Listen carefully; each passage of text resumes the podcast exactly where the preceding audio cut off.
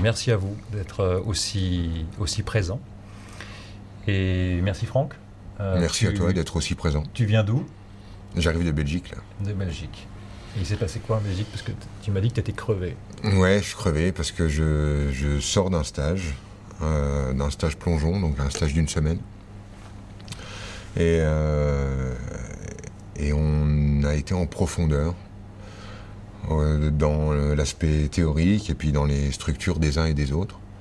Et j'ai senti que je me que je me ménageais pas. J'ai senti qu'en miroir, j'en ai pris toute la semaine. Et euh, en fait, ça a tellement bougé chez moi en même temps que euh, entre ce que tu es en train d'intégrer et en train de faire bouger, euh, ça fait pas mal d'énergie à, conduire. Et puis finalement, je m'en sors bien, mais en fait, dans la semaine, j'ai dû arrêter de manger quand même pendant un jour et demi. Quoi. Parce que en fait, j'ai remarqué que quand je mangeais, euh, mon corps euh, ne disposait plus d'autant d'énergie que quand tu manges pas, parce qu'il n'y a rien à digérer quand tu manges mmh. pas. Et euh, en fait, il a carrément fallu que je mange pas pendant un moment. Et puis voilà, ça s'est résolu. Je suis en forme, je suis là. Mais c'était un sacré stage. C'est un groupe de combien de personnes? Il y avait 35 participants. Ah oui. il y avait 36 inscrits, mais j'ai réussi à en en dissuader un. En dissuader un, ouais. Qui est arrivé, qui disait je suis pas trop. Euh, je suis pas sûr de vouloir être là. Enfin, j'ai envie, mais en même temps, je suis pas.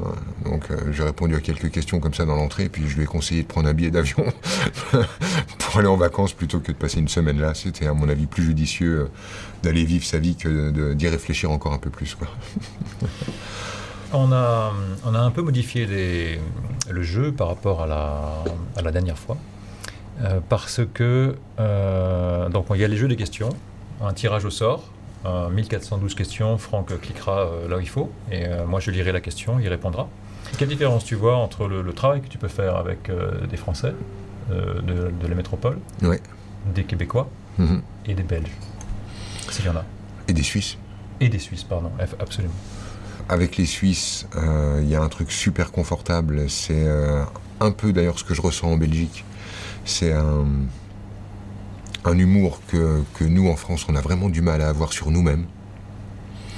Euh, les Suisses ont une capacité d'autodérision et d'humour, en fait, quand ils découvrent leur propre fonctionnement, qui est assez euh, agréable quand tu es en train de travailler avec eux. Euh, là-bas, par contre, on sent que la Suisse fonctionne comme un village. Tu as l'impression que chaque personne est connue par le voisin. Et du coup, ça induit dans la vie un espèce de truc de je, suis jamais vraiment complètement libre parce que tout le monde sait qui je suis. On dirait que l'anonymat n'est pas vraiment permis. Et euh, on sent en fait que ça a vraiment euh, développé la culture du secret. Hmm.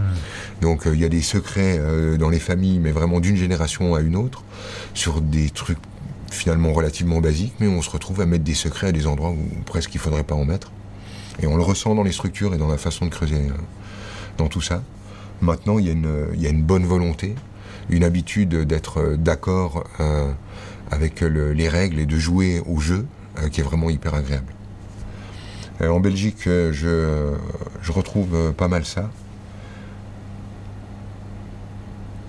ce que j'ai ressenti, ce que j'ai ressenti en Belgique, c'est c'était, en tout cas dans ce stage-là, et c'est pas la première fois que je le lève comme ça là-bas, c'était euh, euh, une vraie peur du danger, bizarrement. Comme euh, en fait j'avais un groupe de gens en miroir avec moi, et à mon avis c'est ça que j'ai eu du mal à digérer de moi, en insécurité dans leur sécurité.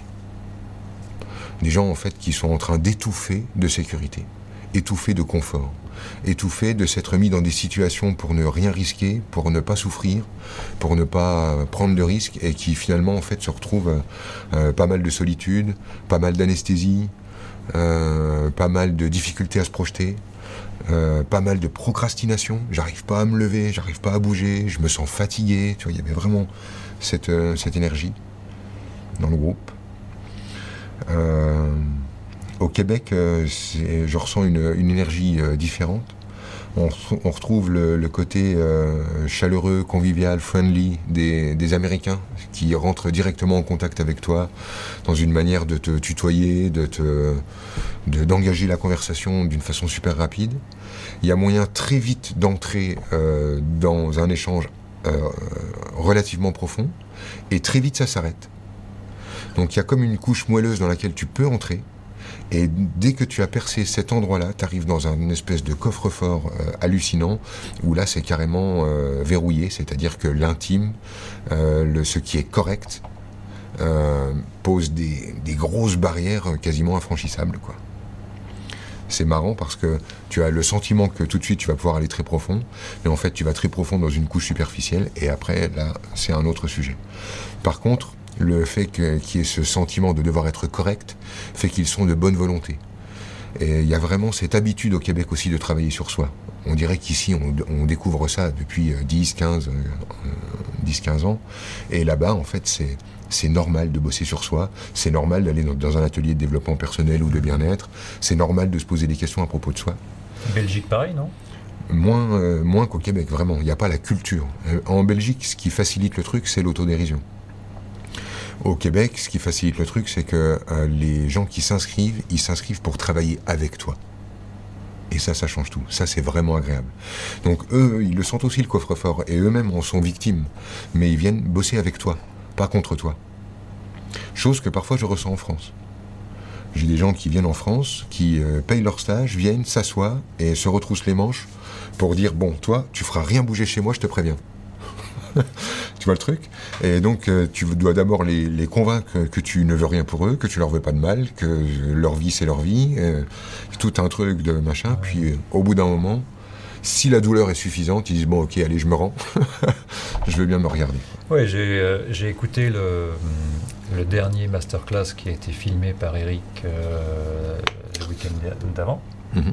et, effectivement, tu prends énormément de pincettes pour amener les gens j'ai presque envie de dire tendrement, à, mhm. s'ouvrir et accepter. Euh, non, mais là, j'avais pris cette décision, Arnaud, pour le, pour le stage. J'ai fait un masterclass au Québec euh, il y a un mois de ça, et euh, il était vraiment fort. Vraiment, c'était magnifique. j'ai dit des belles phrases dans des belles envolées lyriques, c'était splendide, ça bouge de l'énergie, on avait les poils, on avait les larmes, on avait tout ça. Mais ça m'a laissé un arrière-goût de, où je me suis, euh, une part de moi en fait s'est sentie sale, parce que j'avais, je prenais pouvoir sur le groupe euh, comme un showman, et il y a un truc en fait que j'ai essayé de trouver dans, ce, dans cet aspect-là, tu sais, le plaisir du one-man show, du, stand-up, ou euh, de prendre une salle, etc. Mais en fait,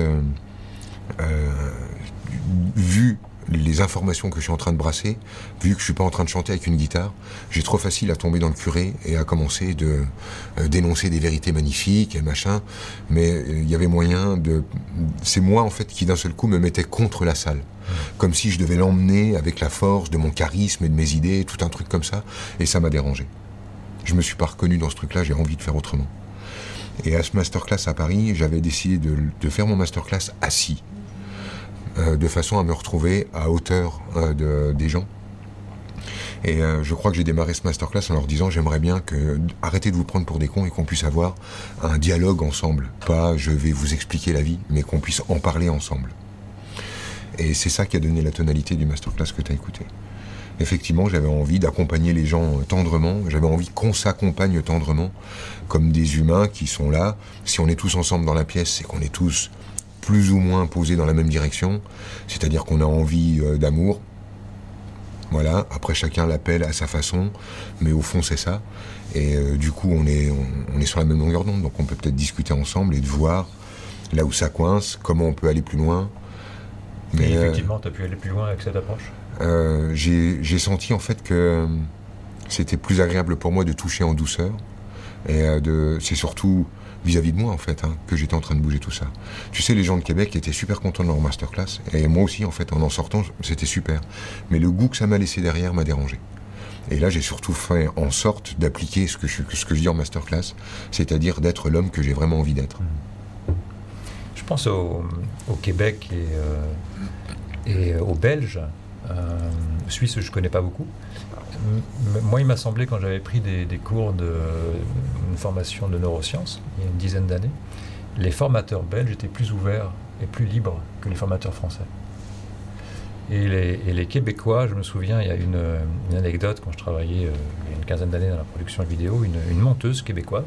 Une monteuse Ah ouais, j'en ai plein des monteuses. Une monteuse ah, québécoise qui m'avait dit, vous en France, quand euh, on vous présente une idée, vous trouvez toutes les raisons pour lesquelles il ne faudrait pas la faire.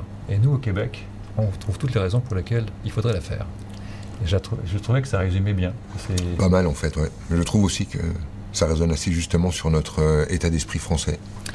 Si on partait pour une question. Française? Une question. Ah, pas sûr. Ah, ok. Pas sûr, pas sûr. tu cliques. 272. 272. Alors. Euh, donc oui, c'est une question de, France, de Marie-Madeleine. Tant pis, on la prend quand même. Comment aider mes proches, ma fille en dépression, mes petits-enfants, dont l'une avec une cardiopathie, et comment mieux les aimer? Euh, La réponse, Marie-Madeleine, c'est charité bien ordonnée commence par soi-même. Ça s'arrête là? Ouais, bah ouais, ça s'arrête là. Bon, moi j'aurais bien aimé davantage, mais bon. Ah ouais? Sûrement qu'elle aussi. Elle, j'ai aucun doute. Euh, mais bon, c'est toi, toi qui décides. 245. 245. Alors, une question de France de Chantal. J'aimerais avoir votre éclairage sur un souci de santé que j'ai eu, lymphome, qui a nécessité un protocole de chimiothérapie durant six mois.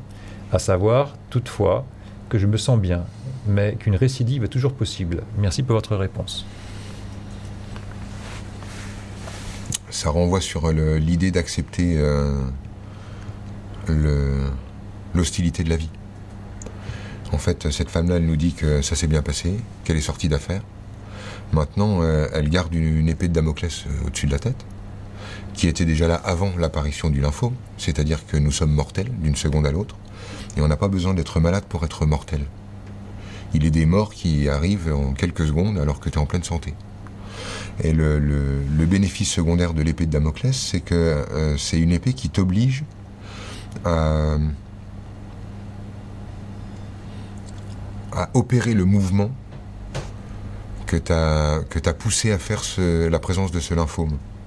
C'est-à-dire que euh, si tu n'avais plus peur, tu resterais sur tes appuis habituels, à penser ce que tu as toujours pensé, à nourrir le personnage de fiction que tu as cru être jusqu'alors. Et euh, la présence, la proximité de la mort va rendre ta vie un peu plus intense, mais va peut-être te donner le courage euh, de, puisqu'il y a une espèce de balance entre le bénéfice secondaire de penser ce que je pense, et puis de l'autre, dans l'autre côté, la souffrance. Lorsque la souffrance commence de gagner, le bénéfice secondaire devient de moins en moins intéressant à garder, et ça nous pousse euh, à bouger. Maintenant, Chantal a tous les coups sur euh, ce truc-là. On est sur euh, une, une, vieille rancune. Je pense qu'on est sur une vieille rancune accumulée, si tu veux. Tu sais, c'est un peu compliqué parce qu'avec notre tête, on se dit bon, bah c'est bien, j'ai souffert, mais je me suis pardonné, j'ai pardonné, tout va bien. Ce qui est une formule qui va vite à dire, tu vois, ça m'a pris peut-être deux secondes. Et puis, euh, par contre, quand on dort, on serre les dents. Euh, quand, euh, on y repense, il y a encore une pointe de douleur. Pardon. Et je pense que tu t'es mis à accumuler tout doucement une espèce de, petit poison, une petite poche de rancœur. sûrement moi, de manière générale, on pourrait dire une rancœur après la vie. D'une manière euh, plus précise, on pourrait dire de ne pas avoir été reconnu dans mon rôle de mère parfaite. J'irai là. Du coup, en fait, comme je ne suis pas reconnu dans mon rôle de mère parfaite, je vais avoir tendance à euh, présenter inconsciemment des obstacles devant moi de façon à pouvoir renouer avec la mère courage. Si j'ai de nouveau des obstacles et que je dois les surmonter, je vais pouvoir renouer avec les moments où je me suis senti les plus puissantes dans ma vie, qui étaient les moments où je devais euh, gérer l'urgence de ma marmaille, de la vie, et euh, où euh, je contactais l'énergie de la mère courage. Donc à mon avis, c'est ta méthode secrète pour continuer d'être une mère courage. Peut-être, Chantal, ça pourrait être sympa que tu vois comment tu pourrais euh, éventuellement, et à mon avis, on va avoir ce thème qui va ressortir dans la soirée, accepter euh, de, de ne pas avoir de raison de vivre. Euh, Marie-Madeleine, maintenant que tu as dû peut-être redescendre de ton mouvement de tout à l'heure, je crois que l'idée de, la raison de vivre me fait penser que tu as mis tes enfants et tes petits-enfants comme une, comme une raison de vivre et que c'est un poids en fait qu'on leur place sur, sur les épaules euh, sans même y prendre garde. C'est un poids qu'on place sur leurs épaules presque, euh, presque au nom de l'amour. Tu sais, je les aime tellement qu'ils sont ma raison de vivre. Mais en fait, si ton enfant ou euh, ta petite fille devient ta raison de vivre, tu es en train de placer sur ses épaules le poids de ta propre existence. Et c'est pour ça que je disais charité bien ordonnée, bien ordonnée commence par soi-même, c'est que l'idée, c'est que ce que tu peux faire de mieux pour tes enfants, c'est te rendre heureuse. C'est évident. Finalement, si, euh, si tes parents te disaient qu'est-ce que je peux faire pour toi, Arnaud, qu'est-ce qui te ferait le plus plaisir, tu lui, disais, tu lui dirais facilement maman, papa, ce qui me ferait le plus plaisir, c'est que tu prennes plaisir, sois heureux. Tu m'avais dit l'inverse une fois. Je t'avais dit euh, qu'est-ce qu'il faut que je fasse pour que ma mère soit heureuse, et tu m'avais dit sois heureux. Eh oui, ça marche dans les deux sens. Évidemment. En fait, euh, ce qu'on peut faire de mieux pour les autres, c'est s'occuper de soi. Si tu veux, euh, de toute façon, les enfants euh, fonctionnent par mimétisme. Ils lèvent la tête, ils regardent comment ça marche et ils copient. Quand un parent est heureux, l'enfant, en fait, copie le modèle. Mais évidemment, en fait, ça marche dans, tous les sens, ça. C'est pas unilatéral. Mmh. C'est la même chose avec la reconnaissance des parents. Si j'exige la reconnaissance de mes parents, j'ai qu'à les reconnaître. Et je, je, suis reconnu, de fait. En fait, les énergies, on les échange toujours en 8. Tu sais, le fameux 8 de l'infini tu produis quelque chose, ça arrive chez toi en passant par l'autre. Ouais, c'est bon ça. Euh, j'avais pas pensé à ça. En fait, ça c'est un truc que j'ai que j'ai souvent demandé moi à mes parents. Oui. Ouais, le désir d'être reconnu. Absolument. Bah, bien sûr. Mais si tu veux même, on peut carrément le, ramener dans le, dans le couple, dans la vie de couple de tous les jours. Euh, je rencontre des gens qui espèrent follement être aimés tels qu'ils sont et qui sont complètement incapables à l'idée de prendre l'autre tel qu'il est. Ah ouais. Euh, première étape. Et puis, euh, toujours en, poussant un tout petit peu, j'ai le désir d'être aimé tel que je suis, mais je demande à l'autre de me deviner. C'est-à-dire que je ne me présente pas tel que je suis. Donc, je te montre un espèce de faux moi, et puis toi, débrouille-toi pour deviner qui je suis réellement, et aime-moi tel que je suis réellement, pas tel que je te montre. Ça, c'est l'exemple du bourru. Ça complique. Ça peut être l'exemple du bourru. alors, pour, pour préciser, le, le bourru, c'est celui qui a un grand cœur, mais qui ne le montre pas. Et donc ça sert à personne en fait. C'est ça. C'est mieux quand je le dis en fait. Bah oui, c'est pour ça que c'est pour ça qu'on te paye. Mais dis-le, redis-le mieux. Ouais, le bourru, c'est parce que c'est une image vosgienne. Dans les Vosges, des bourrus, il y en a partout. Je trouve que, enfin, j'ai adoré cette image, moi, dans mon enfance. Euh, j'ai un oncle euh, qui, quand euh, j'arrivais, quand il me voyait, que je sais pas, j'avais 12 ans, il me serrait la main comme ça, et il me disait Salut la guimauve. c'est l'exemple même du bourru. Salut la guimauve. Il y avait une variante, il m'appelait la gelée aussi. Bon, on se construit avec ça. C'est un bourru, et avec un cœur d'or. Il s'appelait Jean-Marie. Et son cœur d'or était bien au fond de lui. Et du coup, euh, comme il n'exprimait pas son cœur d'or, bah, c'était juste un bourru. Et un bourru qui a un cœur d'or, bah, ça sert à rien, c'est juste un bourru. Et on s'en fout de savoir qu'il a un cœur d'or. C'est quand il le met au dehors, c'est-à-dire quand il exprime ce qu'il y a dedans, qu'il le devient. Finalement, et à mon avis on reviendra aussi là-dessus dans cette soirée parce que c'est mon thème du moment, euh, je suis ce que j'exprime. Lorsque j'exprime mon cœur d'or, j'ai un cœur d'or. Il y a une petite différence entre ne rien exprimer et attendre de l'autre qui te devine. Oui. Là, ton bourru, il ne s'attend pas à ce qu'on te devine. Ça dépend desquels. Après, euh, voilà. Jean-Marie, euh, par exemple. Euh, si, Jean-Marie, en fait, voulait être vu dans son amour, bien sûr. En fait, je ne crois pas avoir croisé de personnes qui ne souhaitent pas être reconnues dans ce qu'ils sont. dans un couple, on peut quand même avoir des situations où l'autre Enfin, moi j'en ai connu, on en a tous connu, j'imagine, où il y a vraiment, euh, ou même j'ai fait vivre à d'autres. Euh, je ne sais pas dire qui je suis, je ne sais pas dire ce dont j'ai besoin, et euh, je t'en veux de ne pas deviner l'évidence. Alors moi je suis sur une autre version maintenant. C'est, je comprends ça, hein. j'ai vécu ça aussi. Hein. Je ne sais pas dire qui je suis, je ne sais pas dire, je ne sais pas dire quels sont mes besoins, et l'autre donc peut, prendre les pieds dans le tapis en disant bah en fait le, la communication est pas simple. Euh, Maintenant, en fait, je suis plutôt sur la posture de, euh, de m'exprimer comme la personne que j'ai vraiment envie d'être. En fait, pour vraiment euh, être clair, quand je vois le nombre de fois où dans mes relations, je me, je me suis vraiment exprimé comme un gars que j'avais vraiment pas envie d'être, où je me suis mis à agir comme quelqu'un que j'avais vraiment pas envie d'être, que je pense que la clé, elle est plutôt à cet endroit-là. Qu'est-ce qui fait que tu peux t'exprimer ou tu peux agir comme quelqu'un que tu n'as pas envie d'être Parce qu'en en fait, tu préfères faire un bras de fer, essayer de tordre l'autre, essayer de euh, d'amener l'autre à la forme qui va finir par te convenir par des moyens qui te sont propres. Donc ça peut être euh, faire la gueule, ça peut être euh, euh, bon, enfin tous les mécanismes qu'on peut avoir pour tordre l'autre, Gagner la guerre. gagner la guerre. Mais euh, je, je trouve en fait que c'est plus judicieux, en tout cas pour moi aujourd'hui, de me mettre non pas à attendre d'être devenu, euh, euh, deviné, pardon, mais à, à laisser sortir de moi des trucs avec lesquels je suis complètement d'accord. Je vois vraiment des gens arriver en stage, me dire j'aime mon mari, j'aime euh, la personne avec laquelle je vis, mais qui se comportent avec d'une manière que eux-mêmes ne peuvent pas supporter. En fait, ils se comportent comme des cons tous les jours. Et des fois, la clé, elle est juste là. Comporte-toi comme la personne que tu as vraiment envie d'être. Arrête de produire ce truc-là. Donc là, on ne se pose pas la question de savoir si euh, la personne aime vraiment son mari. On suppose qu'effectivement, elle aime réellement son mari. Tu Parce parles de qui? De la personne à qui j'ai répondu quoi? Non, de la personne dont tu parles dans, dans- dans l'exemple. Ouais, non, je me pose pas cette question-là. Mais après, aimer vraiment, pas aimer vraiment. Ça On peut aller loin. Ouais. On part sur notre question? Ouais. 286, euh, Salut Fanny d'Australie. a priori. Bonjour Franck et Arnaud. J'espère qu'elle dort à sourcil. Qu'est-ce qui se joue en moi en ce moment, dans mon couple et au niveau pro? Ça travaille, dur et c'est pesant. Un coup de main serait chouette pour faire bouger tout ça, merci. Euh, ça renvoie sur la peur de décevoir, Fanny, ton énergie en ce moment. Euh, j'ai, je crois, euh, je crois que c'est lié au choix. Et je crois que tu es paralysé à l'idée de faire les mauvais choix. Euh, alors, bon.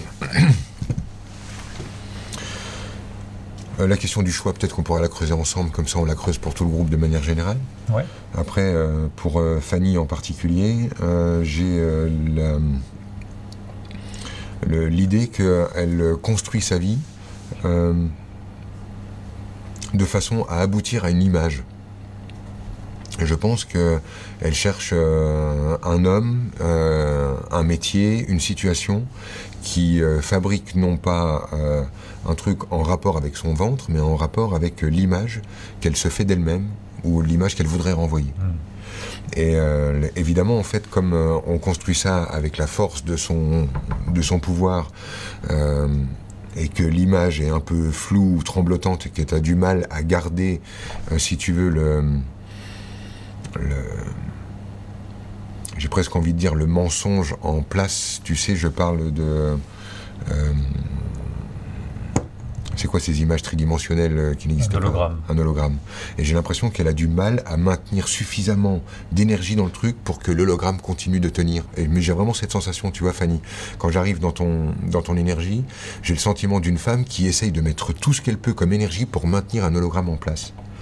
Euh, comme si en fait cette euh, vie-là donc ne correspond pas à l'image, mais que toi tu continues d'essayer de tourner le regard pour te dire ça c'est cool, puis tu tords encore le regard pour voir l'autre truc en disant ça c'est cool, mais en fait tu passes une énergie de dingue à te convaincre que ce que tu as construit euh, correspond à ton rêve de, gamine ou à ton truc quoi.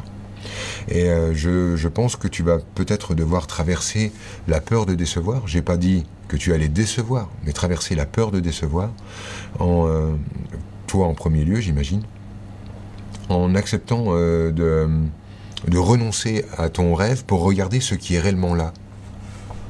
Parce que ce qui est réellement là, en fait, c'est la projection de toi, Fanny. Le monde dans lequel tu vis, ton mec, ton boulot, ton expérience de tous les jours, c'est tout ça, c'est de la Fanny. Tu es en train de regarder de la Fanny. Et au fond de toi, tu le sais tellement que tu essayes de tordre l'image pour que ça corresponde à une Fanny que tu préfères. Et moi, je te conseille de d'arrêter de forcer pour voir une, euh, une meilleure Fanny, mais euh, de...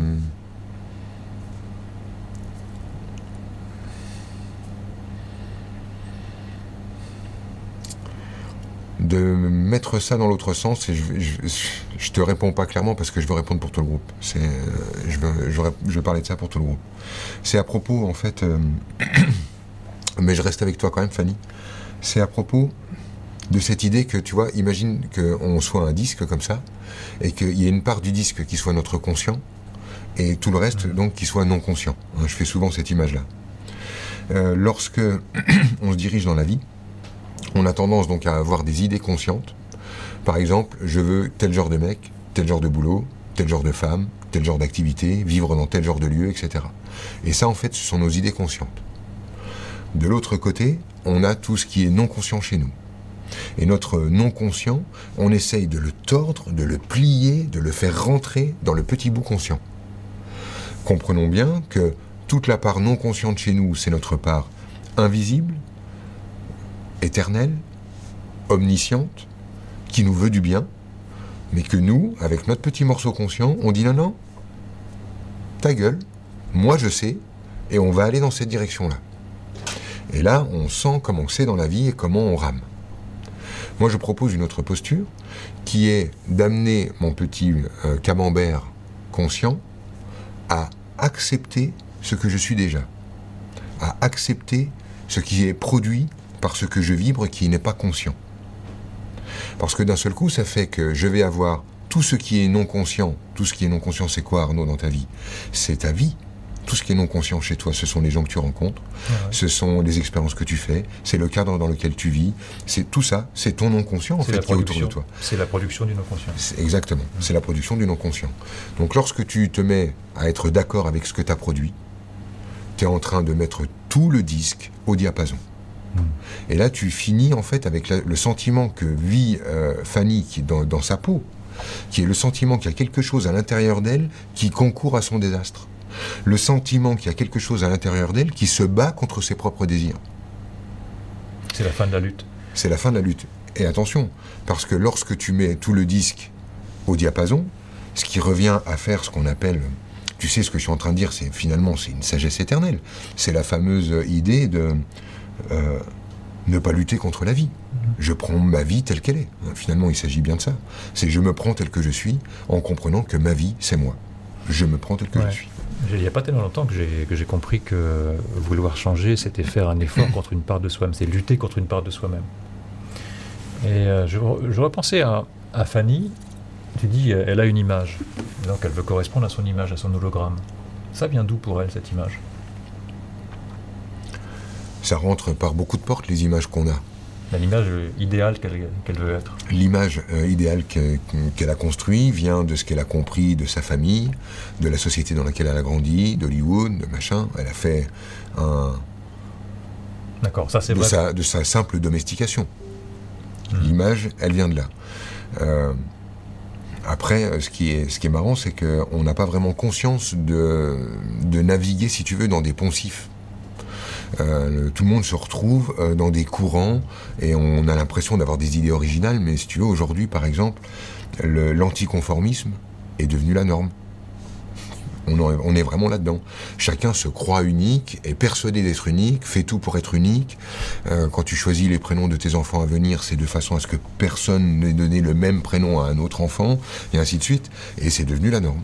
Hmm. Donc la norme aujourd'hui, c'est d'être euh, en dehors de la norme. Quand tu parlais du choix tout à l'heure, tu, tu voulais revenir sur le groupe, sous quel angle tu veux aborder le choix? Euh, si euh, on, a conscience que ce qui choisit chez nous, c'est notre totalité vibratoire. D'accord. Bon, on fait un petit résumé tout simple. Euh, on n'est pas dans un truc d'ésotérisme, on n'est pas dans de la spiritualité, on est dans de la physique, matérielle. Il existe une loi qui est inaliénable sur cette planète, qui pour moi est la seule loi universelle valable à mes propres yeux. C'est que pour moi, et hein, je suis pas euh, spécialiste en loi universelle, mais pour moi c'est la seule que je garde comme étant un conducteur dans ma vie, c'est la loi de gravitation terrestre. C'est celle en fait que je ne peux jamais prendre en défaut. C'est la loi qui fait qu'à chaque fois que je prends un objet et que je le relâche, il va vers le centre de la Terre. Si ça marche pour les planètes, si ça marche pour les pommes, ça marche pour les microparticules. Je sais que en fait ce monde est fait en fractal et que ce qu'on voit à un étage fonctionne à tous les autres étages. Je sais donc que je suis une planète. Dans le sens de j'ai un point d'attraction.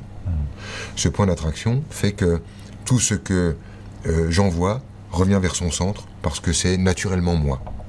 Ça va avec cette notion-là? Du coup, voyant que je crée ma vie avec cette façon que j'ai de dégager quelque chose, de vibrer quelque chose, je sais que euh, c'est ça, choisir dans ma vie. Choisir dans ma vie, c'est mon état vibratoire qui choisit pour moi. Tout le monde l'a déjà observé dans sa vie avec la spirale ascendante ou la spirale descendante. Si tu veux, quand tu vas de pas bien, tu vas de moins en moins bien, et quand tu vas bien, tu vas de mieux en mieux. Tu vois, et de temps en temps, il y a des breaks qui te permettent de passer d'un monde à l'autre. De la même manière, c'est lorsque je fais un choix dans la vie, c'est-à-dire je vais à droite ou à gauche, je vais vers telle femme ou telle autre femme, vers tel boulot ou tel autre boulot, c'est le choix que je fais avec ce morceau-là, c'est-à-dire avec le morceau conscient de ma totalité. D'accord? Mais le truc en fait, c'est que quand je vais à droite, à l'intérieur de cette voie qui est droite, je vais à chaque instant vibrer quelque chose. Et cette voie de droite contient en elle-même la possibilité du pire désastre ou du plus beau bonheur.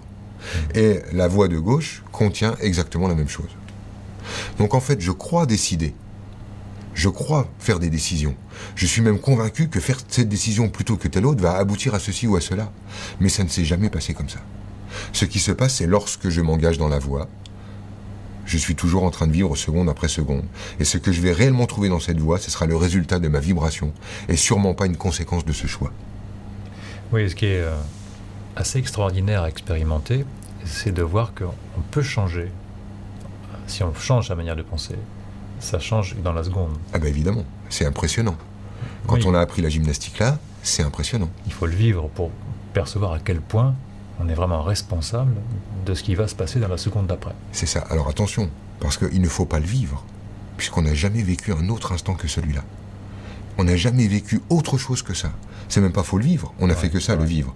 Il faut juste accepter d'avoir créé ce que tu as créé.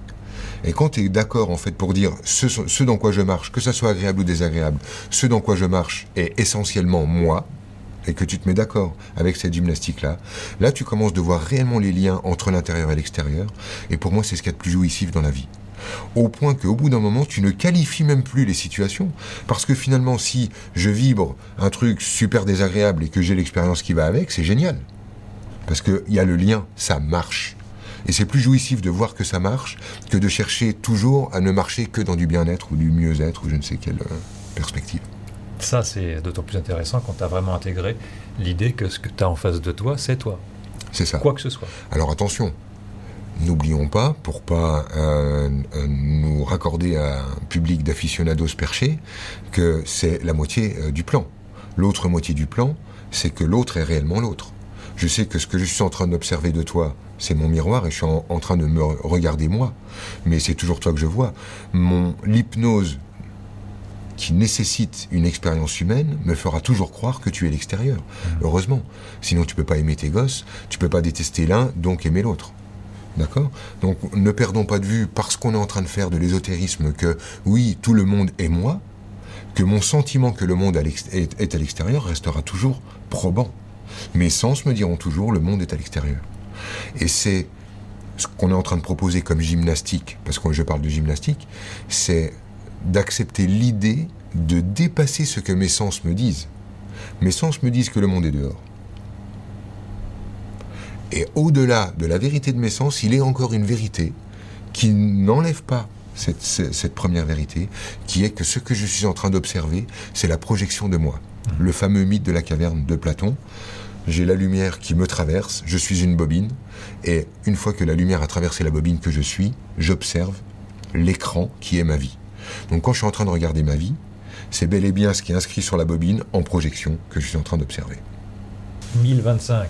Paola, bonjour Franck. Pourquoi je n'arrive pas à être complètement celle que j'ai décidé d'être Comment je peux renouer avec cette partie de moi coupée entre guillemets? Merci beaucoup pour ton éclairage. Ben, en fait, on est pile à côté du sujet, effectivement, puisque l'idée, c'est que Paola est en train de nous dire je n'arrive pas à être celle que j'ai décidé d'être. Décidé d'être. C'est comme si elle me disait J'ai décidé d'être Julia Roberts, et eh ben, tu sais quoi, ça marche pas. La première euh, étape pour pouvoir jouer à Je choisis qui j'ai envie d'être, c'est de revenir à ce que je suis. Si tu veux, en fait, en ce moment, euh, dans, les stages, Arnaud, euh, je fais pas un travail avec les gens pour les aider à devenir, à changer, grandir, évoluer, se transformer. Je fais un travail avec les gens pour les aider à revenir à l'endroit où ils sont. Paola, tu es en train de dire je n'arrive pas à devenir la personne que j'ai décidé d'être. Exprime-toi comme la personne que tu as envie d'être. Agis comme la personne que tu as envie d'être. Et tu le deviens. C'est aussi simple que ça. Mais ce qu'elle est en train de nous dire en creux, c'est pas ça. Ce qu'elle est en train de nous dire, c'est euh, j'ai décidé d'être ça et ça marche pas. Je sais ce que je veux. En gros, en fait, elle souhaiterait être projetée dans un nouvel état, sans avoir à digérer d'être Paola. Et je sais que c'est chaud, ça. C'est pas évident de vivre ça dans sa vie. Mais l'idée, si tu veux, Paola, c'est que tu vas être obligé de digérer d'être simplement Paola. Si tu veux, euh, je, reçois parfois des gens qui ont euh, le, désir de. qui me disent j'ai le sentiment qu'il y a quelque chose en moi qui est plus grand que ça. Je sens qu'il y a comme une force en moi. Je sens, j'ai un pouvoir en moi, mais il y a quelque chose qui bloque, qui fait que je ne peux pas l'utiliser. en fait, moi, j'y crois pas. J'y crois pas à ce truc-là. Je crois qu'il n'y a rien en nous qui nous empêche de euh, tout ça. Je crois en fait que ce qui est l'énergie qui nous empêche d'utiliser le pouvoir ou qui nous empêche de devenir ceci ou de devenir cela, en fait, cette énergie-là, c'est de ne pas accepter de ne pas l'être tant que tu n'as pas digéré de ne pas être le fantasme de toi-même, tu es planté là. Tu es planté là. Tu n'as aucun levier d'action. Parce que tu récupères les leviers sur ta vie quand tu as accepté d'en être la source. Quand tu as accepté d'être toi. Simplement toi. Et du coup, euh, la, tentative, si tu veux, de, de, devenir quelque chose en le décidant est nulle et non avenue tant que tu n'as pas d'abord fait le deuil du fantasme de toi-même. Et ça fait, euh, ça fait penser à ce que j'ai entendu dans, dans, un de tes stages, le dernier d'ailleurs, euh, sur euh, le fait de se vouloir se connaître. Oui, exactement. C'est marrant parce que j'étais là-dessus aussi.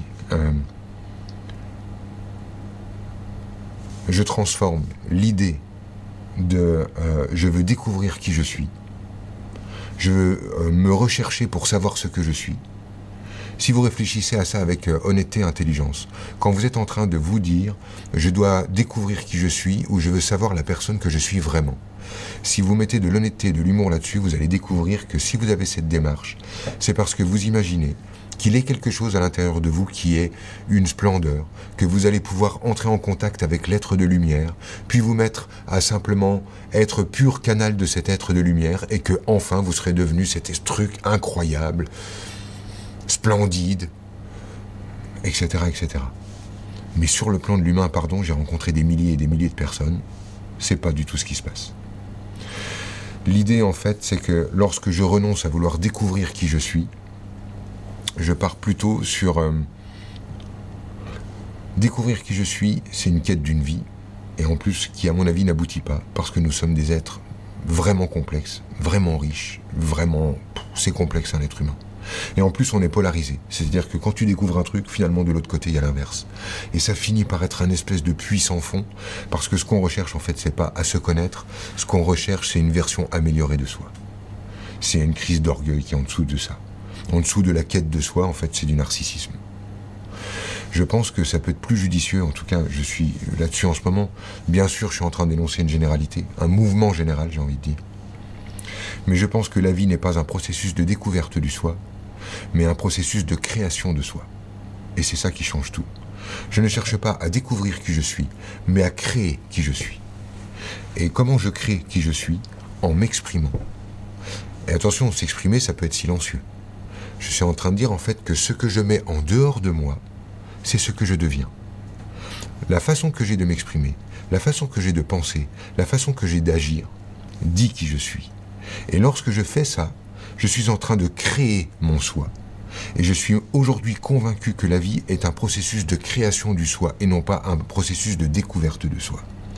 Tout simplement parce que l'idée même de la découverte du soi voudrait dire en fait que nous sommes d'emblée figés. Quelque chose en fait qu'il s'agirait de découvrir. Et immuable aussi. Et immuable. Nous interdisons ainsi finalement de prendre tous ces chemins de découverte qui sont en fait pas je découvre qui je suis, mais je découvre qui je peux devenir en choisissant, en créant, en m'exprimant. Mais ça change vraiment tout dans la vie. Je n'ai pas à creuser en moi, vous savez, l'espèce de quête qu'il y a lorsque... Euh, franchement, les gars, il n'y a pas un moment où vous en avez ras-le-bol avec cette quête de savoir, comprendre, analyser, chercher? Je sais pas exactement où vous êtes. Enfin, j'imagine que si vous êtes relié sur euh, euh, ma chaîne YouTube aujourd'hui, c'est qu'il y a quelque chose chez vous qui doit commencer un tout petit peu d'avoir la nausée euh, à l'évocation de certains de toute la sémantique euh, spirituelle ou gogo spirituelle et de la quête et de je cherche et je comprends et j'analyse. Ah mais en fait je fais ça mais tu comprends c'est parce que mon père à l'époque du coup comme il n'avait pas eu puis que ma grand-mère avait couché avec les Allemands alors... Il y a un moment où je souhaite la nausée à chacun de ça pour qu'on puisse dire classe, je vais passer à autre chose il est temps en fait que je me remette en route, que je me remette à vivre. J'ai vécu un truc vraiment extraordinaire aujourd'hui, Arnaud. On a fait une semaine de stage. À la fin de cette semaine de stage, il y a deux filles du stage euh, pour clore le stage et parce que c'était un, jeu pour elles, pour euh, avoir le droit d'intégrer euh, ce qu'elles sont. Bon, c'est perso et c'était à elles, mais je les remercie encore de ce moment. Elles se sont levées, et elles avaient préparé le truc toutes les deux de leur côté. Et a cappella, elles ont repris une chanson. Et elles nous ont mis une vague d'humain, une vague d'une simplicité, un truc qui a touché chacun dans le moment et qui a ramené tout le monde à, à finalement c'est ça qui est essentiel. Quand on est là, qu'on est ensemble, qu'il n'y a plus de questions et qu'on les écoute chanter, ça y est, on avait résolu c'était, splendide, c'était magnifique. Moi, ça a été mon moment préféré du stage. C'était super. C'était tellement humain. Et ça renvoyait sur un autre gars qui était là dans le stage, Jean-Claude, qui. Euh, à qui je disais, euh, peut-être Jean-Claude, que le seul truc que tu feras intéressant, mais peut-être le seul truc que tu feras d'intéressant dans ta vie, c'est de prendre ton petit-fils par la main et de l'emmener à la pêche. Et c'est de ça dont je parle quand en fait je vous parle de nausée. C'est pas je ne veux pas euh, cracher dans la soupe. Moi, j'ai grandi avec la spiritualité, ça m'a permis énormément de choses. J'adore euh, me connaître et connaître les autres. J'adore tout ça. C'est vraiment génial. Mais il faut quand même pas que ça nous empêche d'être humains. D'écouter des chansons, d'emmener euh, nos petits-fils à la pêche, et ainsi de suite. Et puis de se sentir différent des autres et à l'écart. Aussi. C'est aussi un moyen de regarder les autres qui n'ont pas cette démarche-là spirituelle comme euh, ceux qui ne sont pas encore arrivés. Oui, ouais, euh, bah évidemment, mais là, euh, là, à mon avis, on aura des questions comme ça. 248. Une question de Christelle, de La Réunion, a priori, ouais, Saint-Denis. Qu'est-ce qui m'empêche de jouir complètement dans ma vie amoureuse et d'avoir des orgasmes avec l'homme que j'aime? Merci d'avance, Franck, pour toutes ces prises de conscience et déclics. Bis de La Réunion. Merci Christelle. Si mon homme me satisfait, j'ai peur de ne plus avoir besoin de lui. Euh, ça renvoie là-dessus. Euh, alors déjà, il y a un espèce de problème de jouissance absolue. C'est-à-dire, euh, je cherche le, je cherche l'orgasme absolu. Je cherche l'orgasme divin. Euh, évidemment, le divin, à chaque fois que vous cherchez le divin, quelle que soit la direction dans laquelle vous le cherchez, il se trouve euh, dans, la dualité. C'est dans le relatif la porte vers le divin. Donc euh, c'est en acceptant les, choses mitigées que je vais entrer en relation avec des choses absolues. À mon avis, Christelle, le truc, c'est c'est pas une question de sexualité, c'est à mon avis une question de. On poser la question. Euh, ouais, c'est ce que je ressens. En fait, je retourne au même, au même carrefour avec toi. Euh, j'ai peur, en fait, que si, euh, si je suis comblé, j'ai peur de ne plus avoir euh, besoin de lui. C'est comme si tu maintenais ton homme en présence en, en lui disant tant que t'as pas fait le boulot, tu es obligé de rester. Il y a vraiment une espèce de truc comme ça. Euh, tant que tu, euh, tant que lui en fait n'aura pas abouti quelque part, il va rester là parce qu'il sera incapable d'aller voir ailleurs tant qu'il n'aura pas fini le boulot. Et je sais que j'en parle d'une façon un peu bizarre, mais c'est pourtant ce que, je ressens. Euh, ok, il y a ça. Et puis peut-être un autre truc, mais qui est un autre chapitre, hein, comme ça, Christelle, mais qui me dit prendre conscience que je ne suis pas la mère de ma mère. Hein, voilà, vos mamans, euh, même si euh, elles n'ont pas votre ouverture d'esprit, même si elles n'ont pas votre façon de voir la vie, même si euh, elles sont comme elles sont, vos mamans, elles ont un truc que vous n'avez pas, c'est 30 ans d'avance. Et 30 ans d'avance, quoi que tu fasses, quoi que tu comprennes, c'est 30 ans d'avance, c'est 30 ans d'expérience. Et voilà, peut-être remettre maman au bon endroit. Je ne suis pas la mère de ma mère. J'ai ça, Christelle, pour toi. 287. 287. J'aurais rappelé à tout le monde que dans ce genre de d'émission, euh, je ne me propose pas euh, de faire un travail thérapeutique. L'idée pour moi en fait n'est pas de me mettre à faire bouger la structure de l'autre alors que je ne suis pas sur place, alors qu'on n'est pas dans de l'intime, alors qu'on n'est pas dans une configuration qui dit on fait ça. Euh, ce que je me propose de faire ici, c'est de mettre un éclairage sur euh, ce que tu appelles les angles morts, et j'aime beaucoup euh, cette vision-là, c'est-à-dire une autre façon de regarder ce que vous êtes en train de vivre. Voilà, une question de Véronique du Mexique. J'aimerais savoir pourquoi toute ma vie a basculé le 11 septembre lors des attentats à New York. J'y étais avec mon équipe, depuis rien, rien été pareil. Je n'ai plus rien réussi, ni effectivement, ni professionnellement, et toujours un sentiment de ne pas être au bon endroit. Tristesse profonde. Ouais, tu m'étonnes. Tu m'étonnes. Oui, oui, bien sûr. Ah, très bizarre, mais j'imagine que tu n'as jamais dû voir le truc comme ça, Véronique.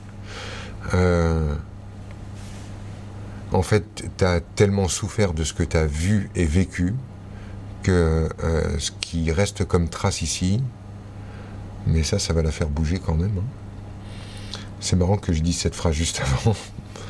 C'est que euh, Véronique, euh, en fait, par loyauté, il y a une part de toi. Qu'est-ce que je peux me permettre? Yes, ok. Il y a une part de toi qui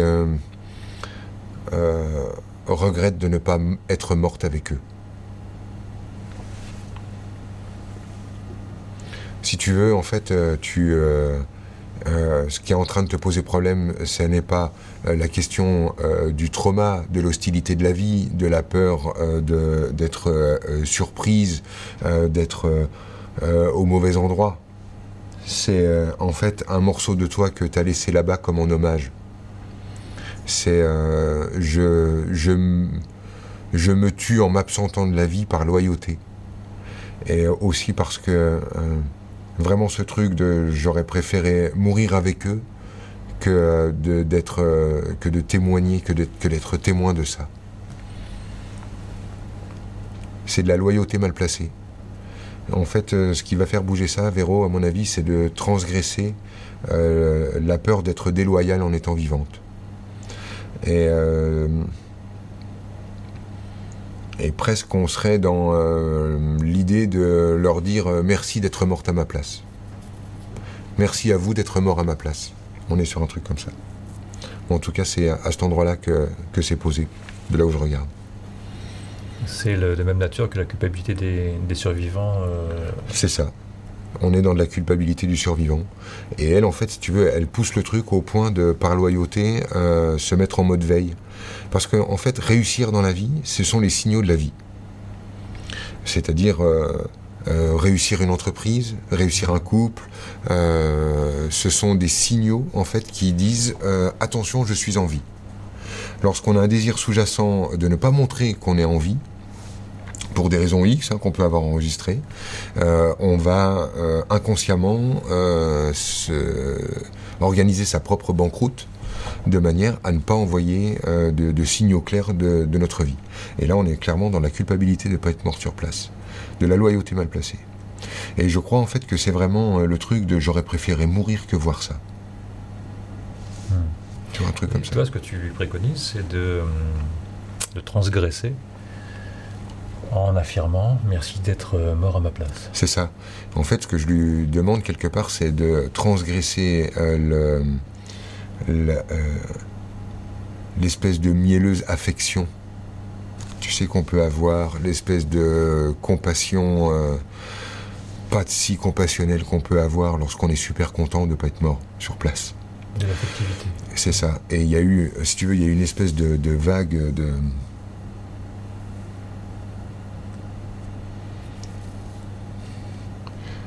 C'est difficile en fait ce que je suis en train de dire parce que je suis en train de dire quelque chose euh, dans une situation publique.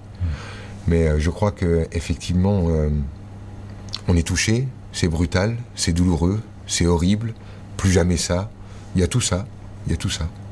Et euh, euh, en même temps, en fait, il y a, il y a parfois là-dedans une espèce de, de, compassion euh, collante, un peu mielleuse. Énergétiquement, je sens ça. Je, dis collant et mielleux, c'est les images que, que j'ai euh, qui. euh, euh, qui correspond pas en fait à nos vies. Dans nos vies, on oublie. Dans nos vies, en fait, euh, on vit les choses. Moi, je me rappelle de cette fillette qui est morte en Colombie dans une coulée de boue devant la France entière en direct. Et les gens, euh, j'avais pas la télé à cette époque, mais on m'a raconté ça dans, la cour d'école. J'étais petit à l'époque. Et, euh, et les gens, ils ont continué de manger, quoi. En regardant sur TF1 en direct une petite mourir dans une coulée de boue. Et les gens ont continué de manger. Je crois en fait qu'on continue de manger. Je crois qu'on continue de vivre.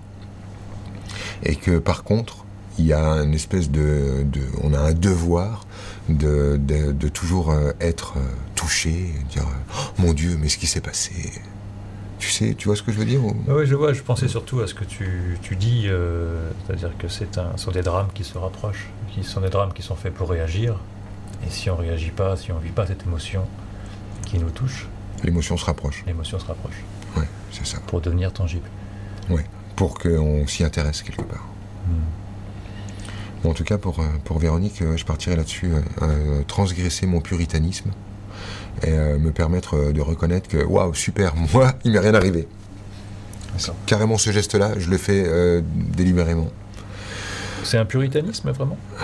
Au fond, dans sa structure, c'est ça. C'est un- c'est une espèce de compassion qui, qui, en fait, le- l'empêche de vivre aujourd'hui. Donc, euh, même si euh, ce que je dis n'est pas équilibré, je l'aide à vraiment pousser le curseur dans une autre direction. J'ai rien contre la compassion, au contraire. Il y a un truc euh, là qui, se, produit et que je ressens fortement quand je suis là. Tu sais, on parlait tout au début, tu me parlais en fait des nationalités. Et tu me disais, machin, je, remarque vraiment typiquement ce truc-là avec la France. C'est-à-dire que tu appelles pour poser une question, bon, t'arrives sans question, et euh, en fait, ce que tu veux, c'est que l'autre euh, te renvoie quelque chose qui euh, te soulage. Mais notre moyen d'être soulagé, c'est d'être victime d'un truc.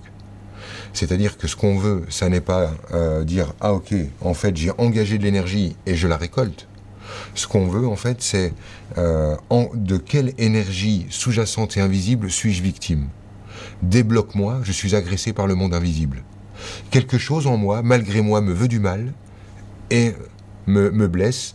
euh, trouve, trouve ce que c'est, débloque-moi. Et ça, en fait, c'est un travail qu'on peut parfaitement réaliser à partir du moment où on, est, on accepte la paternité ou la maternité de ce qu'on a mis au monde. Tant en fait qu'on n'a pas euh, accepté l'idée que le monde dans lequel nous nageons est notre propre production, on perd les leviers. On ne peut pas simultanément dire je suis victime du monde et je vais faire quelque chose pour améliorer mon monde. Si tu veux changer ton monde, va d'abord falloir que tu euh, acceptes l'idée d'en être le maître de ton monde. Les gens commencent, les gens qui, qui veulent poser une question commencent par raconter ce qu'ils ont compris, Mhm. pour finalement ne pas poser de questions. C'est ça. En fait, ils me racontent d'abord ce qu'ils ont compris pour me couper l'herbe sous le pied. C'est-à-dire me dire, je sais ce que tu vas me dire, je sais quelle est la théorie à ce propos, je sais ce que je devrais en penser, j'ai intégré tout ça, mais le problème persiste. Ouais. Mais le problème persiste. Passons au problème suivant. Clic. ben, on n'a pas euh, creusé le truc, mais ce que ça signifie, c'est que lorsque euh, j'ai une règle, je l'applique tout le temps, la règle. C'est-à-dire qu'elle me convienne ou non, j'applique cette règle. C'est ça en fait, la spiritualité, ça sert à rien d'autre. Sinon on fait quoi Alors? On invente des règles au fur et à mesure qu'on en a besoin. ah bah non là ça coince, bon bah alors euh, inventez-moi vite une règle là qui me permette en fait d'être euh, victime du truc, que ce soit pas de ma faute et qu'on me débloque. Mais non, la règle on la connaît, c'est la loi de gravitation terrestre, c'est ce qui régit le monde sur lequel tout le monde vit.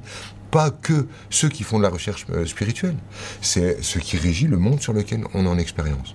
Donc si j'applique cette règle à tout, je sais que ce qui vient vers moi est moi. Je suis un point d'attraction de mes propres particules. Tout ce qui est la planète revient vers son centre, tout ce qui est moi revient vers, mon centre. C'est pas mal comme expression. Je suis un point d'attraction de tout ce qui est de toutes mes particules. Je suis le point d'attraction de tout ce que je sème. Si tu veux faire le truc encore plus clairement, c'est ça. Finalement, ce que les gens ont du mal à digérer, c'est que tout ce qu'ils ont semé, ils vont le récolter. En fait, d'un point de vue complètement ésotérique, les choses que tu mets au monde doivent repasser par le Père. Ou repasser par la mère, si on veut parler du féminin sacré, de la déesse, ou, si je suis simplement en train de parler à une femme. C'est-à-dire que tout ce que tu as mis au monde, Arnaud, repassera par toi. Maintenant ou à jamais, mais ça repassera par toi. Si je passe euh, le plus clair de mon temps, à chaque fois que je me regarde dans le miroir, depuis que j'ai l'âge de 11 ans et que j'ai les seins qui poussent, à me dire je suis moche, je conviens pas, j'ai pas le nez comme je veux, j'ai pas le menton comme je veux, j'ai pas le cul comme je veux, et que je développe cette énergie à chaque fois que je suis devant mon miroir, je ne dois pas vraiment m'étonner qu'on m'arrache mon sac en me brutalisant 20 ans plus tard dans la rue et de dire mais c'est injuste, j'ai rien demandé à personne, j'ai jamais créé ça. Tout ce que je sème repassera par moi tout ce que je sème. On voit le jeu de mots? Oui, oui, absolument. Et je me demandais si, euh, si on change d'attitude en cours de route, est-ce que ce qu'on a déjà semé repassera quand même par moi? Ou est-ce que le fait de changer d'attitude... Tout ce que je sème repasse par moi. Ça n'a rien à voir avec mon attitude d'ailleurs. C'est un phénomène mécanique, donc qui ne souffre pas d'exception. C'est mécanique. Dieu n'existe pas dans le sens euh, de, euh, il n'y a pas d'instance qui réfléchit à nous. Hmm. Il n'y a que Dieu qui réfléchit. Dans le sens du miroir, dans le sens de la, du retour. Donc tout repassera par moi. Seulement, euh, tout repassera pas par mon conscient. les fameux, tu vois, je parlais tout à l'heure avec Chantal qui a un lymphome et que j'appellerais moi une poche de poison née de la rancune. Euh, ce truc-là, en fait, euh, nous, on va le purger dans la vie de tous les jours euh, avec les coins de table. On va se prendre le coin de table, on va dire Ah, c'est pas vrai, puis on va se frotter comme ça, tu vois. Et en fait, là, il y a de l'énergie qui se disperse de quelque chose que tu as semé. Et si tu veux, il est une version de nous que j'appelle ma part invisible, qui veille au grain et qui fait en sorte en fait que tout ce que je digère soit digéré de la façon la plus douce possible la plus facile possible. Mais tout repassera par moi. Et il n'y a, pas, a pas moyen de faire un déni là-dessus.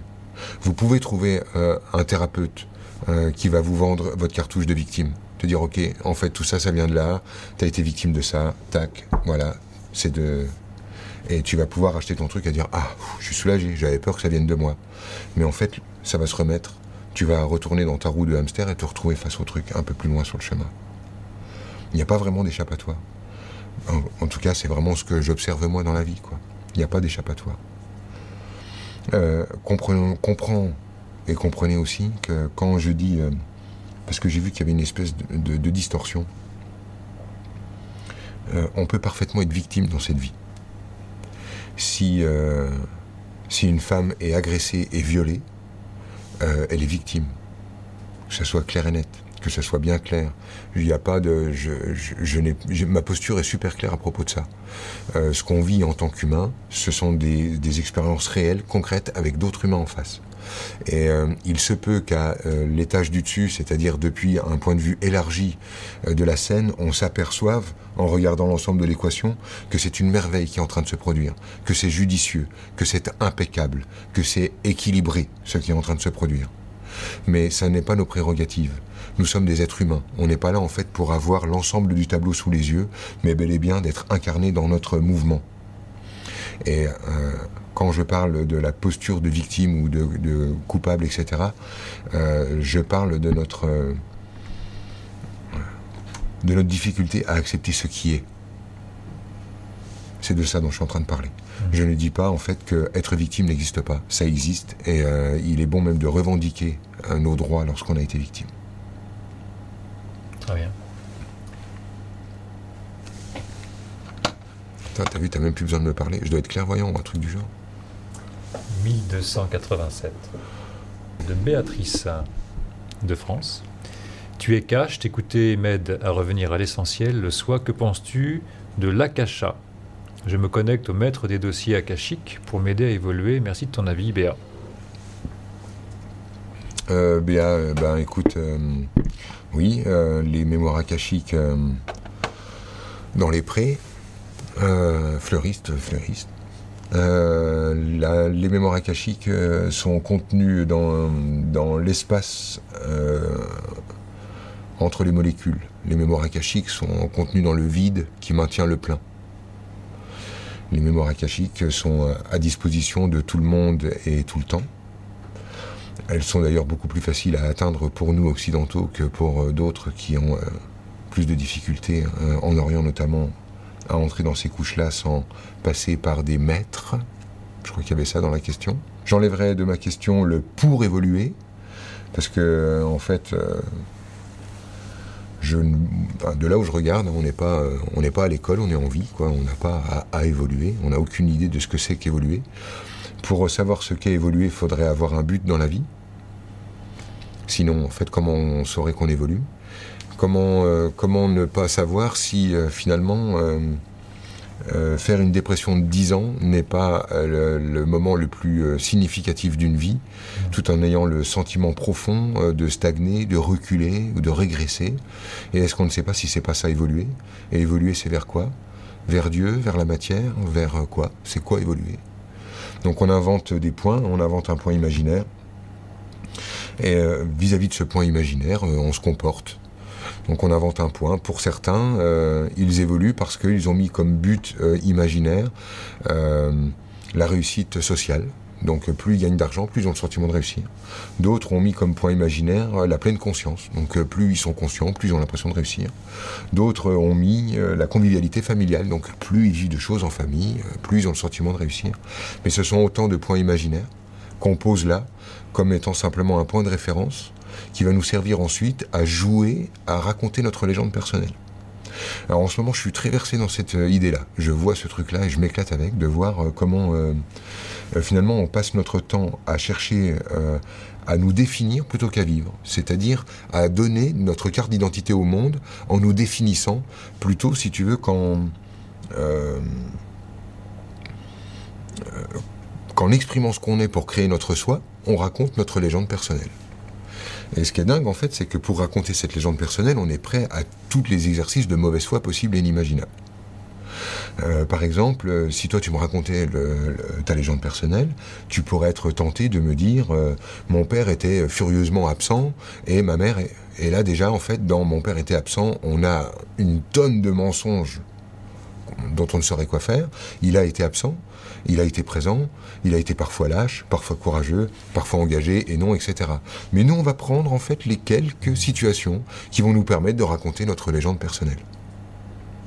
Je me suis écarté évidemment de, la question de je ne sais plus qui, mais euh, mais sa question euh, pose. Euh, Mais dans sa question, il y avait donc, pour moi, ce qui me dérangeait juste dedans, c'était maître euh, de la cachard. Il n'y a pas besoin de toquer à la porte et de montrer pas de blanche. C'est un accès libre. c'est Internet. Hein. Oui, toi, les maîtres, t'es pas, pas vraiment très réceptif sur cette notion de maître à mon avis, ça renvoie chez moi sur euh, la peur de ne pas me sentir euh, le, meilleur du monde. À mon avis, je pense qu'en dessous, c'est une crise d'orgueil. Je ne veux pas me reconnaître de maître. Euh, à mon avis, c'est louche quand même ce truc-là. Ouais. Tu vois? On en fait quoi des akashas ok, on peut, on peut les contacter, on peut les consulter. en fait, le, l'Akasha, on est constamment en échange avec et en consultation de ça. On ah. est dans une banque de données avec laquelle nous interchangeons, nous interactionnons en, en, permanence. Il y a tout le temps cet échange-là. Et lorsqu'on souhaite le rendre conscient, c'est pour en faire quelque chose. Et la plupart du temps, c'est pour faire le grand prêtre ou la grande prêtresse. Hein. Ne te leurre pas. C'est Béa de France. Bonjour à tous. Comment se fait-il qu'en connaissant l'origine d'une peur, celle-ci continue d'exister? Moi, par exemple, je suis capable de reconnaître euh, que la source de ma peur de mourir, c'est que je suis mortel. Et eh ben, tu sais quoi? J'ai toujours peur de mourir. c'est quand même pas de bol, hein. euh, la réponse à cette question est très simple, mais je, l'agrandis un tout petit peu. Excuse-moi de ne pas rendre ça très perso, mais c'est une question euh, presque théorique. Lorsque j'essaye d'accepter quelque chose pour m'en débarrasser, je ne suis pas en train de l'accepter, hmm. puisque je suis en train d'essayer de l'accepter pour m'en débarrasser. Lorsqu'une chose est acceptée, j'ai plus besoin de m'en débarrasser. Donc euh, en fait, euh, le truc que tu es en train de me dire, Béa, c'est je veux me débarrasser de cette peur, mais pourtant, je l'ai accepté. Non, si tu l'avais accepté. Ce ne serait pas un sujet. Bah, tu n'aurais pas besoin de t'en débarrasser puisque tu l'aurais accepté. La peur, ça se respire. Heureusement qu'il y a la peur. S'il n'y avait pas. Euh, euh, avait pas de peur, euh, tu n'aurais pas de guide dans la vie. La peur, c'est le, guide. Enfin, c'est. Si tu veux, en fait, pour moi, ça, ça renvoie à un truc aussi basique que si on n'avait pas la mort, parce que ça me renvoie vraiment, sa question me renvoie sur la vie et la mort, hein, la, question de la peur qu'elle est en train de prononcer. S'il n'y avait pas la mort, il n'y aurait pas l'intensité de la vie. Ce qui crée l'intensité de la vie, c'est la proximité de la mort. Si je n'accepte pas euh, l'idée de, mourir, je n'accepte pas l'idée de vivre.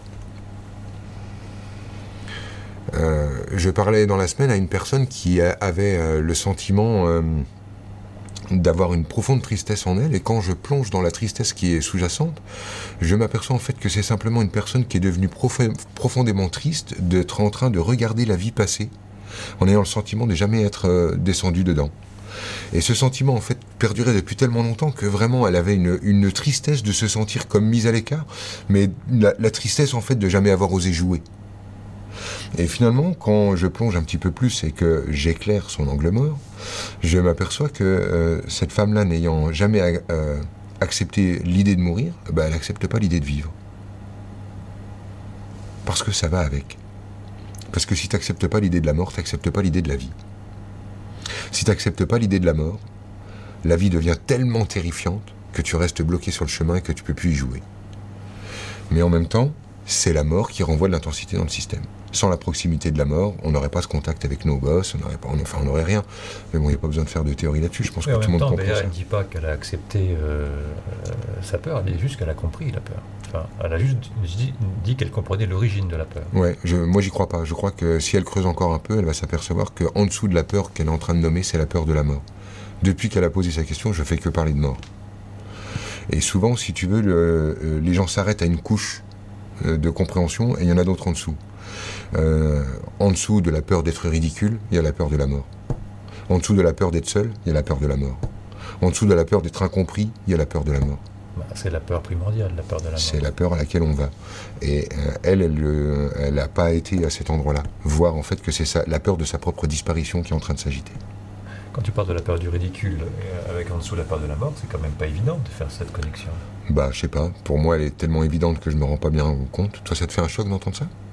Non, moi, je ne pense pas être capable de faire, ce, de faire cette connexion. Ok. En fait, si tu veux, le, la mort, euh, disparaître aux yeux des gens, c'est mourir. Ah, ok. Parce que tu, tu n'existes que par le retour que tu as des autres. Tu sais, c'est la fameuse histoire de l'arbre au milieu de la forêt fait-il du bruit lorsqu'il tombe? Imagine un humain seul sur cette planète, c'est-à-dire sans le moindre autre humain. Saurait-il qu'il ait envie? Euh, Ok, non. En fait, il n'aurait pas moyen de comparer. Il ne saurait pas. Tu perds le point de référence et d'un seul coup, en fait, tu ne sais plus qui tu es. Un humain, en fait, seul sur cette planète ne saurait pas s'il est grand, il ne saurait pas s'il est petit, il ne saurait pas s'il est blond, s'il est blanc, s'il est brun, s'il ne saurait rien de tout ça. La peur du ridicule, en fait, renvoie sur ça, sur la peur de disparaître aux yeux des autres. Jamila, de France. Bonjour Franck et tous. J'ai l'impression de reproduire malgré moi la vie de ma mère sur certains points, notamment ma relation aux hommes. J'ai 43 ans, trois enfants, des garçons, pas d'hommes. Et sur le plan pro, j'ai beaucoup de mal à aboutir à un projet. Ok, merci Jamila. Euh, Jamila, en fait, tu as sûrement intégré qu'il ne fallait pas euh, dépendre d'un homme et malheureusement, ça a marché. Quand on ne veut pas euh, reproduire le schéma maternel, on se dépêche de le reproduire. C'est pareil avec le schéma paternel. Je pense que le seul moyen, enfin en tout cas celui que j'ai observé d'efficace pour passer à autre chose, euh, Jamila, c'est l'idée de euh, reconnaître que tu es comme ta mère et d'arrêter de lutter contre et d'essayer de faire autrement. Et lorsque tu acceptes d'être comme elle, dans le sens de porter son sang, d'être de la même euh, chair, d'être du même monde, d'avoir intégré son monde, et que tu acceptes d'être comme elle, tu vas pouvoir ajouter quelque chose à la façon qu'avait ta mère d'entrer en relation avec le monde. On le voit parfaitement, si tu veux, avec euh, les questions générationnelles, où euh, tu as euh, papy qui aime son enfant, mais il l'aime sans jamais le dire, et à grands coups de tape dans le dos tu seras un homme, mon fils. Et le fils, il, il comprend en fait qu'il est aimé juste à chaque fois qu'il prend une taloche, en gros. Et puis euh, le fils, lui, euh, de cet homme-là, il va avoir reçu finalement l'amour de cet homme-là, mais quand il va s'adresser euh, à son fils, il saura lui dire son amour. Mais il continuera de lui taper dans le dos en lui disant tu seras un homme mon fils. Et puis le fils de cet homme-là, il est capable d'exprimer son amour et il est capable de dire à son fils je m'en fous que tu sois un homme ton fils, mon fils. Tu seras comme t'es mon fils et ainsi de suite. Ça, en fait, ce sont des gens qui se reconnaissent dans leur lignée et qui acceptent d'être comme leurs parents, et du coup ils peuvent ajouter quelque chose. Lorsque je refuse d'être quelque chose, je vais directement dedans, tout simplement. Donc moi c'est ça que j'ai envie de te répondre, Jamila. Et si je précise euh, un petit peu euh, l'énergie qui est en dessous de ça, euh, Vanessa m'a dit aujourd'hui qu'on était, on est le 2 novembre encore aujourd'hui, qu'on était euh, je, je sais pas quoi, dans le Nouvel An celtique, ou je sais pas si oui, le Nouvel An celtique, ou la fête des sorcières, ou une espèce de truc comme ça, et que c'était cool parce que c'était comme une ode aux femmes avec euh, la fête des sorcières aujourd'hui. J'ai trouvé ça très sympa. Et elle m'a dit qu'elle avait vu un post sur Facebook qui traînait, qui était cool, mais qu'il démarrait sur quelque chose d'un peu euh, problématique à ses yeux, aux yeux de Vanessa. Elle me disait euh, que euh, le post démarrait sur nous, les femmes, nous, sommes, nous sommes indomptables. en gros, on laissera pas les hommes nous mettre la main dessus. nous sommes sauvages et indomptables, un espèce de, truc comme ça. Euh, ce qui dérangeait Vanessa, parce qu'effectivement, on fait les stages ensemble et nous, on voit en fait les dégâts que font, si tu veux, Jam, euh, le, cette croyance que euh, les hommes sont des méchants dont il faudrait se, protéger, que les femmes sont indomptables et que, en fait, si nous, on en veut, faut qu'on les apprivoise et tout ça. Le courage, aujourd'hui, c'est d'oser dépendre. Le courage aujourd'hui, c'est d'oser perdre ses guerres. Le courage aujourd'hui, euh, c'est euh, de d'oser euh, dépasser le dépasser le clivage. Et je ne crois pas en fait qu'il y ait vraiment quelque chose à tirer de la lutte entre les hommes et les femmes.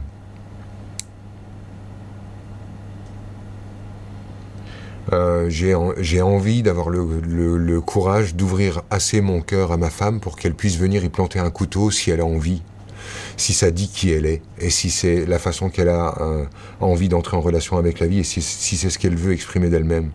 Mais si je veux qu'elle ait la possibilité de venir planter ce couteau dans mon cœur, si c'est son choix, c'est parce que je souhaite qu'elle ait accès à mon cœur. Comprenons quand même que euh, si je me protège des chagrins d'amour, je me protège simultanément des histoires d'amour. Et, euh, et j'ai pas à me protéger des chagrins d'amour ça fait mal et presque j'adore ça. Moi j'ai dit ça cette semaine et franchement, en fait, tiens, j'ai envie de leur dire, mais je le redis encore. Euh, te méprends pas Vanessa, j'ai pas envie que tu me quittes. Euh, je dis juste que euh, j'adore ça en fait, l'idée d'un chagrin d'amour. Ça fait mal, ça brûle, ça tape, ça, ça secoue et c'est vivant, c'est humain et c'est vraiment là. Et nous, en fait, quand on est là et qu'on croit qu'on a la vie devant soi, on tape du pied, on se roule par terre à dire Ah non, mais je ne voudrais plus jamais, on ne me fera plus, plus jamais, on ne me fera ceci et cela. Et attention, attention, très souvent on est exaucé. Et effectivement, plus jamais on ne vous fait ceci. Et plus jamais on ne vous fait cela. faire gaffe avec ces phrases-là. Tu m'avais dit aussi que le chagrin d'amour, c'était le plus beau des chagrins. Parce que sinon, c'est des chagrins qui sont beaucoup plus lourds. Ouais, moi j'aime bien. Chagrin d'amour, je trouve ça cool. Je me rappelle euh, quand je voyais, quand, quand c'était mon oncle qui vivait son chagrin d'amour, et que, alors qu'il a 72 ans, 73 ans, tu te dis un chagrin d'amour à 72 ans, 73 ans, mais waouh! Chagrin d'amour, mais ça veut dire donc que tu es tombé amoureux? Mais oui. Et que tu as vécu cette passion? Mais oui.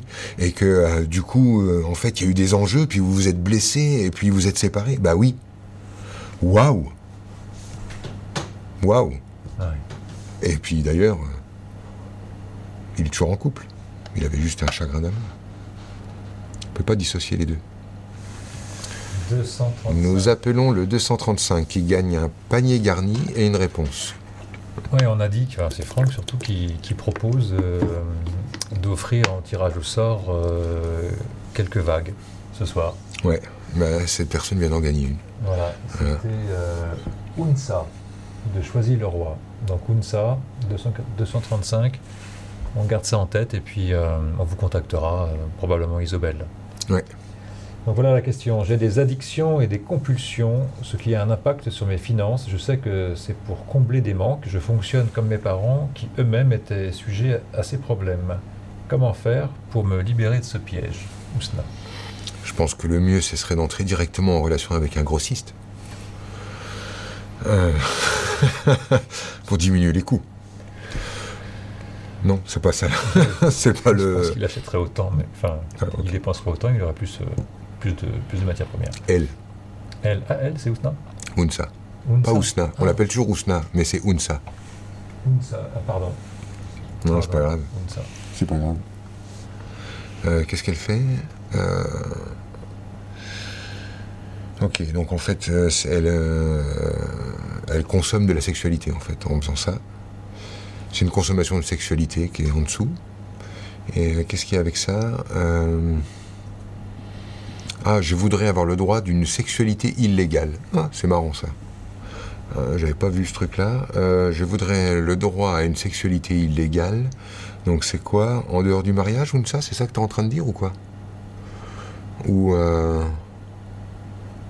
Alors c'est quoi illégal dans ton système La sexualité illégale? Ah c'est celle qui me fait jouir. Oh putain. Alors attends, parce que là on va dans des délires. C'est-à-dire que pour elle en fait, jouir est illégal. Euh, La sexualité illégale, c'est celle qui me fait jouir. Ouais, c'est ça, j'arrive à cet endroit-là. Euh, c'est... euh, D'accord. J'ai le droit, en fait, de ne faire l'amour que pour faire plaisir.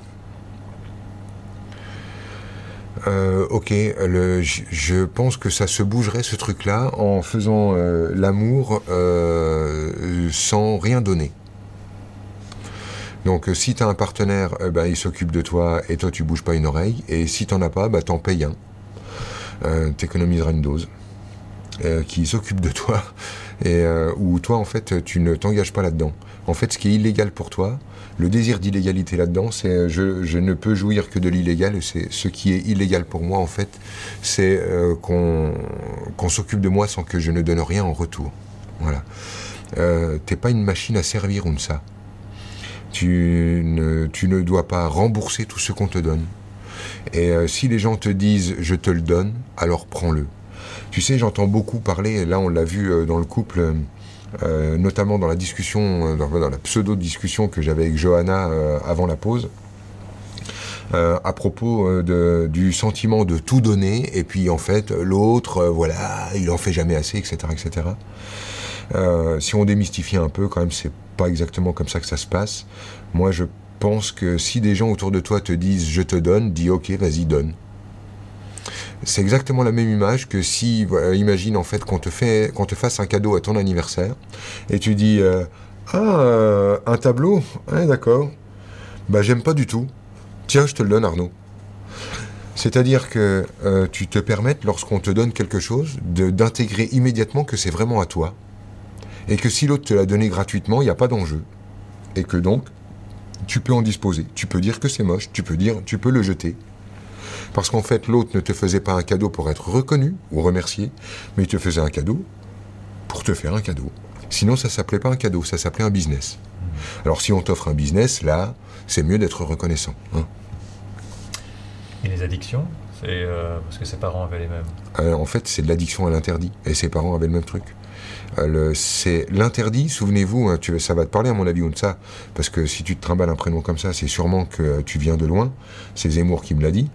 Et je pense que tes parents ont dû transgresser des frontières et des interdits. Et que, à mon avis, c'est à ce niveau-là que ça se joue. Transgresser un interdit, c'est transgresser une frontière. Mais euh, c'est chez toi que ça se passe, c'est pas la peine d'aller chercher euh, chez les parents. Ça existe hein, le transgénérationnel, ça arrive l'hérédité. Mais quand ça arrive à toi, et que c'est toi le sujet, c'est pour que ça soit toi qui ait l'opportunité de le déraciner chez toi. T'imagines sinon, imagine que tu sois sur un problème transgénérationnel qui arrive à quatre générations, tu fais comment? Tu vas les déterrer? Bon, mamie, on va, on va parler tous les deux, c'est pas jouable. Non, évidemment, en fait, quand tu deviens porteur du problème, ça y est, au-dessus, ça c'est plus un sujet. C'est toi, en fait, maintenant, puisque tu vis le truc, qui a la clé pour le, pour le débrancher, le nettoyer, l'accepter, le digérer. Faites ça comme vous voulez. Donc en fait, on, peut, a le problème et la solution. Absolument. Bah, alors ça, c'est hyper confortable. Regarde, on peut montrer ça vraiment d'une autre manière. Une femme, euh, on est dans la journée des sorcières. Une femme est brûlée sur un bûcher en 1422. Ça va? Elle vit ce truc-là. Elle, dans sa vie, elle se rend compte que, oh mon Dieu, parce que un thérapeute perché, dont je pourrais être, lui a dit T'as été brûlé en 1422. Alors là, donc, l'interrogation Oui, mais alors, l'inquisiteur, le méchant, le gentil, les hommes, les femmes, euh, la vindicte populaire, etc., etc. Tu vois, tout un sujet. Elle, en fait, cette trace, ce vécu-là, dans une autre vie, si c'est un sujet dans sa vie là, il a eu une répercussion dans cette vie. C'est-à-dire qu'on a une reproduction en fractal mmh. de cet épisode-là. On peut le retrouver ici, dans, la, dans, dans sa vie à elle. Et donc, en fait, cette euh, reproduction en fractal de ce sujet, lorsque vous le retrouvez dans votre vie, c'est le point d'action sur lequel vous pouvez agir. Il est hors de question pour vous d'aller commencer, d'aller chercher euh, dans des, euh, dans des registres ou aller visiter, demander au grand maître de l'Akasha de vous filer le nom de l'inquisiteur pour aller lui casser la gueule. C'est pas comme ça que ça va marcher. Par contre, dans cette vie, cette fameuse femme brûlée sur le bûcher et soumise à la maledicte populaire va avoir le problème de rougir à chaque fois qu'elle s'exprime en public et avoir le sentiment d'être humiliée euh, dans l'amphithéâtre euh, de son cours d'histoire de l'art alors qu'elle a 19 ans. Et ce trauma-là, cette sensation d'humiliation et d'être abandonnée par tout le monde, etc., est le point sur lequel elle, elle va pouvoir travailler à cet endroit-là. Tu comprends le truc? C'est-à-dire que tout ce que tu peux vivre dans le multivers est ramené de toute façon à de la mémoire cellulaire et donc a pris une forme dans ta vie, à un endroit ou à un autre. Et ça, c'est ta porte d'entrée. Du coup, ça rend le truc vraiment génial parce que on n'est pas obligé de croire aux vies parallèles, de mettre de, tu sais, du crédit sur ces trucs de multidimension et de machin, pour simplement avoir des portes sur lesquelles travailler ici et maintenant. Ouais, donc on peut se passer de, de toutes ces croyances. Euh. On peut se passer de ces croyances-là. En même temps, tu noteras que lorsqu'on a besoin de se passer de ces croyances-là, ça signifie encore quelque chose. Euh, quand il dit se passer de ces croyances-là, c'est parce que euh, euh, ça peut être gênant lorsqu'on est dans des démonstrations et qu'on a envie d'ouvrir au plus grand nombre, ce qui, je pense, est dans les projets d'Arnaud un peu pour moi. d'avoir envie de gommer du discours tout ce qui peut faire fuir les gens à toute vitesse, comme le simple mot multidimension. C'est ce que je soupçonne. tu as raison.